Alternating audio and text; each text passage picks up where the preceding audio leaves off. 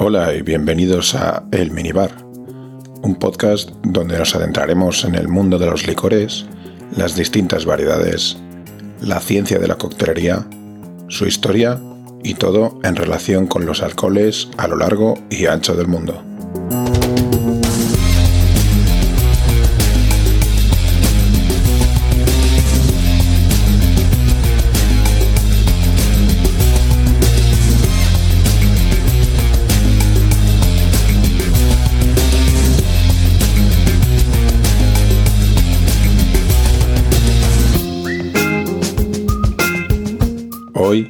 Con motivo del Día de San Patricio, patrón de Irlanda, nos vamos a centrar en la crema irlandesa de whisky. Sí, a todos nos viene una botella negra en particular a la mente. Pero, ¿de dónde viene? ¿Desde cuándo se consume este licor tan arraigado en la cultura popular? Quédate para averiguar su origen y ya de paso aprender a crear algo extremadamente parecido en la comodidad de nuestra cocina. Te deseo un feliz San Patrick y bienvenido a El Minibar.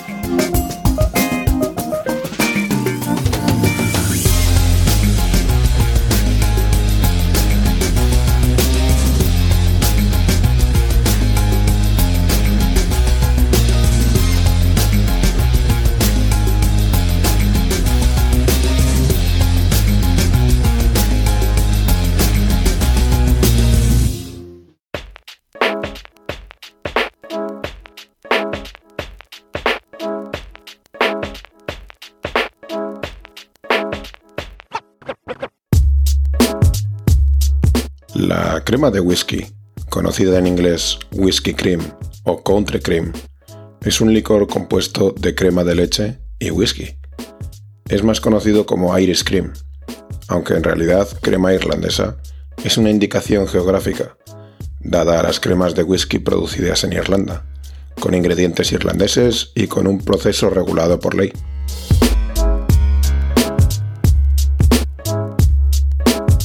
La primera y más vendida crema de whisky, que además es tipo irlandesa, es la Bailey's Irish Cream, concebida o creada entre 1973 y 1974 por un grupo de empleados de Gilbey's of Ireland como licor para la exportación.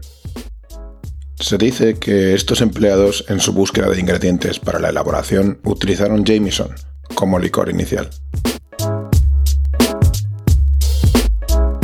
Originalmente, el licor tenía una graduación de unos 30 grados, pero al poco tiempo lo rebajaron a 17, para que fuera más agradable al paladar femenino. Eran los años 70. Por favor, no me canceléis por esto. Me gusta la crema de whisky como al o la que más. La crema utilizada en esta bebida actualmente viene de la Avonmore Waterford, una cooperativa lechera ubicada a unos 112 kilómetros de Dublín se utilizan más de 4 millones de litros de crema irlandesa para la producción de Baileys, lo que representa el 4,3% del total de la producción lechera de Irlanda.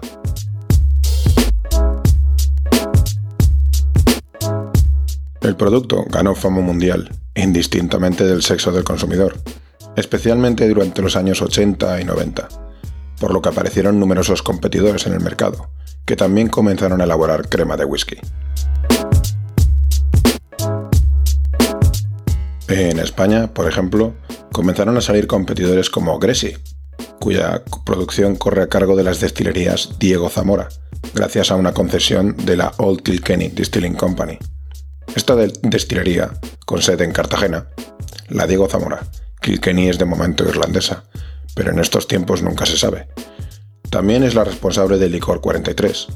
No sé cuándo, pero definitivamente este licor tan patrio también se merece un episodio del minibar.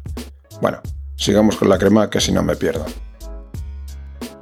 En la década de los 2000 nacieron las primeras variantes con sabores. Solo hay que darse una vuelta por Amazon y bajo el techo del concepto Baileys aparecen cremas de fresa, chocolate, turrón o almendra, entre otras. Y las imitaciones generalmente más baratas, sobre todo por parte de los supermercados, que apuestan por marcas propias o combinaciones de crema con otros destilados. Seguro que depende de donde escuches este episodio, puedes encontrar algún imitador de la crema de whisky o de cualquier otra crema. No dudes en hacerme saber cuál es tu favorita en Instagram, en arroba el podcast o en hola arroba podcastelminibar.com. La crema de whisky es un licor con un grado alcohólico que, como ya he comentado antes, normalmente varía entre 15 y 20 grados. En general, esta cantidad de alcohol debe de ser suficiente para mantener la crema sin tener que recurrir al uso de conservantes adicionales. Tiene una textura cremosa, por supuesto, y un color marrón claro o dorado, que variará dependiendo de las proporciones de crema y de whisky. El sabor puede variar según las especias adicionales. Generalmente suele ser vainilla, cacao o azúcar, pero en cualquier caso debe mantener notas dulces y azucaradas, y un aroma alcohólico no demasiado alto.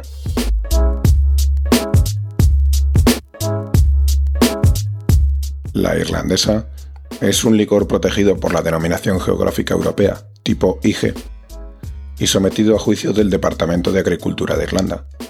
Para poder llevar esta designación, la crema de whisky debe producirse en Irlanda, incluido Irlanda del Norte, de acuerdo con los métodos regulados, y debe contener al menos un 10% de crema, exclusivamente local, y un 1% de whisky irlandés, siendo su graduación superior a 15 grados. El embotellado se puede hacer fuera de la isla, pero en este caso se debe indicar. Búscalo, en algún sitio de la botella te lo debe decir.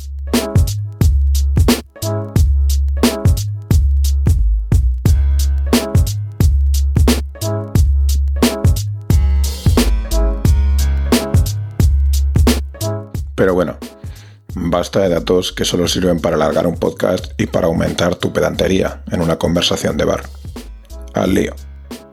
En los últimos días he estado investigando, tanto en la red como en varios libros que tengo sobre el tema. Es cierto que en Internet se tiene acceso a todo el conocimiento de la humanidad, pero la sabiduría que te aporta el papel no tiene rival. Existen tantas recetas como variaciones sobre el mismo concepto, pero muy en el núcleo hay ciertas similitudes en todas ellas, que hacen que se pueda sacar una idea más o menos universal. Al ser una receta tan simple, una de las cosas que valoro es la rapidez de la misma y utilizar ingredientes que se puedan encontrar en cualquier supermercado local, de los que todos tenemos debajo de casa.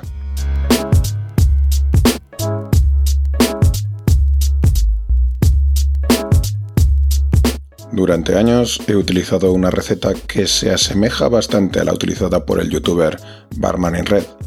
Sin lugar a dudas, la mayor autoridad en lo que se refiere a coctelería en habla hispana en las redes. Yo aplico algunas modificaciones, pero dejaré el vídeo original de su receta en las notas del episodio. Sé que soy un pesado, pero quiero que quede claro que esta receta es la que yo uso para la crema de whisky que tengo en mi minibar. Está totalmente abierta a sugerencias y críticas. Cierto que no lo había dicho. También tengo página en Facebook. Pásate a ver si te gusta. Y ahí también puedes quejarte o rebatirme. Se puede hacer todo en un bol, mezclando la mano, directamente agitando en una botella o incluso en una coctelera si quieres solamente una pequeña cantidad. Pero creo que si se tiene acceso, el mejor sistema es una batidora de vaso. Las medidas dependen de la cantidad de whisky que queramos utilizar. En mi caso utilizaré una taza o vaso cualquiera que tenga por casa.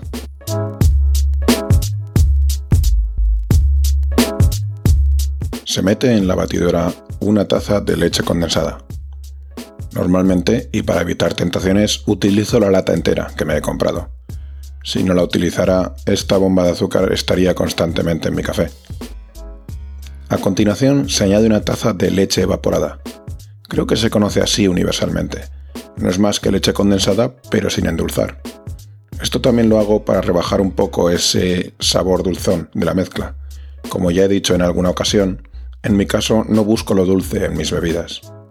Eso abre la puerta a que si consideras que prefieres elaborar algo un poco más dulce, puedes introducir más leche condensada, en detrimento de la evaporada. Una de las máximas del minibar los gustos y los culos, cada uno tiene el suyo. A continuación, se debe añadir una taza o taza y media de whisky. Y aquí sí se abre de nuevo la puerta de la experimentación. Se puede, se puede añadir cualquier tipo de whisky, sea scotch, bourbon o fabricado en Filipinas. Pero si se quiere conseguir crema de whisky irlandesa, que menos de que el destilado a utilizar sea algún whisky irlandés, ¿no? En este punto debo decir que la calidad del mismo, con este nivel de mezcla de sabores, no tiene demasiada importancia. He probado diferentes whiskies de muy diferentes calidades y he llegado a la conclusión de que en este caso la calidad no afecta demasiado al sabor final. Pero de nuevo, experimenta.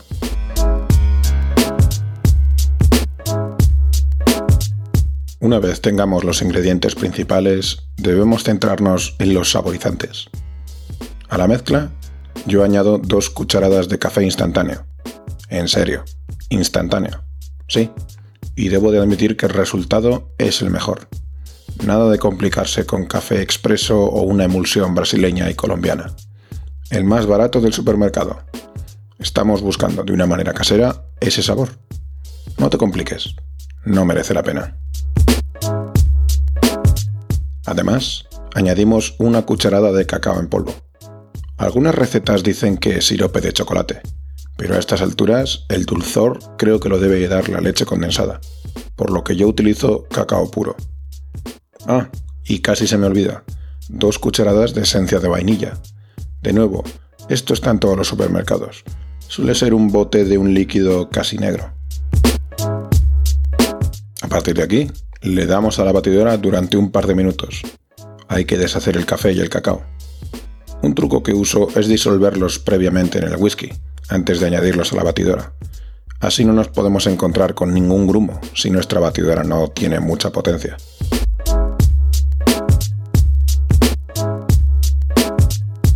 Este método se puede utilizar con infinidad de recetas. Sin ir más lejos, paseando por la sección de destilados de mi supermercado, me encontré con una oferta de crema de ron, que puedo asegurar, sin necesidad de comprarla, que sigue los mismos principios de esta receta. En España está extendida la crema de orujo, que es nuestro aguardiente nacional. Seguro que puedes conseguir el mismo resultado con una visita al supermercado y una batidora. Es posible que para un futuro hagamos un repaso a todos estos brebajes. ¿Quién sabe? Los fabricantes de Baileys aseguran que este licor tiene una vida, una vez abierto, de 24 meses, lo cual me hace pensar que cuando gritan a los cuatro vientos que no utilizan ningún tipo de conservante, nos están mintiendo descaradamente. Ya que te recomiendo que en cuanto elabores esta crema, la mantengas en el refrigerador y la consumas antes de mes y medio. A mí no suele durarme ni la mitad el alcohol ayuda a su conservación, pero con los productos lácteos siempre hay que tener cuidado.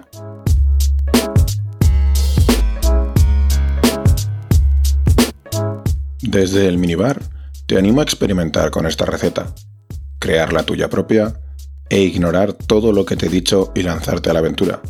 Así es como se consiguen los mayores logros de la humanidad. Si aún te estás preguntando en qué siglo se originó la crema de whisky, la respuesta es en el 20. Sí, Baileys fueron los primeros en idear el ratio de alcohol para conservar el producto. Sé que esperabas descubrir que los conquistadores europeos o los cruzados tenían tiempo para tomarse un café con Baileys, pero no es así. Es un producto de nuestra época.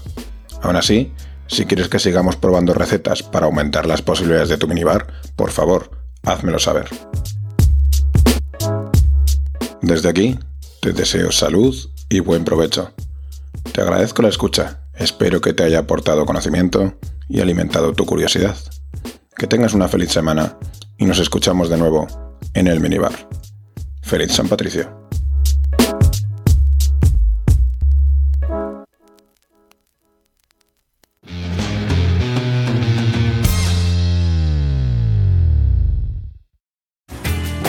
Hola de nuevo. Quería agradecerte el haber llegado hasta aquí. Espero hayas disfrutado del episodio. Y si es así, una gran forma de hacérmelo saber es suscribiéndote valorándolo positivamente con una reseña, un me gusta o un comentario.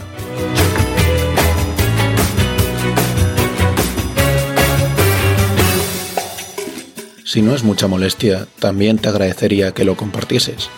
Estoy disponible en Spotify, Apple Podcast, Evox, Stitcher y un montón de plataformas más, además de en Instagram como arroba el minibar podcast.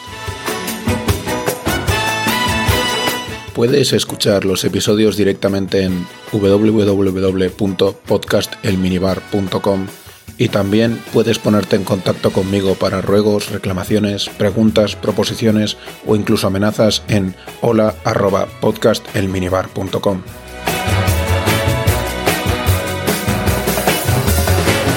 Sin más, me despido. Espero tengas una fantástica semana y recuerda, bebe con responsabilidad pero disfruta como si no hubiese un mañana.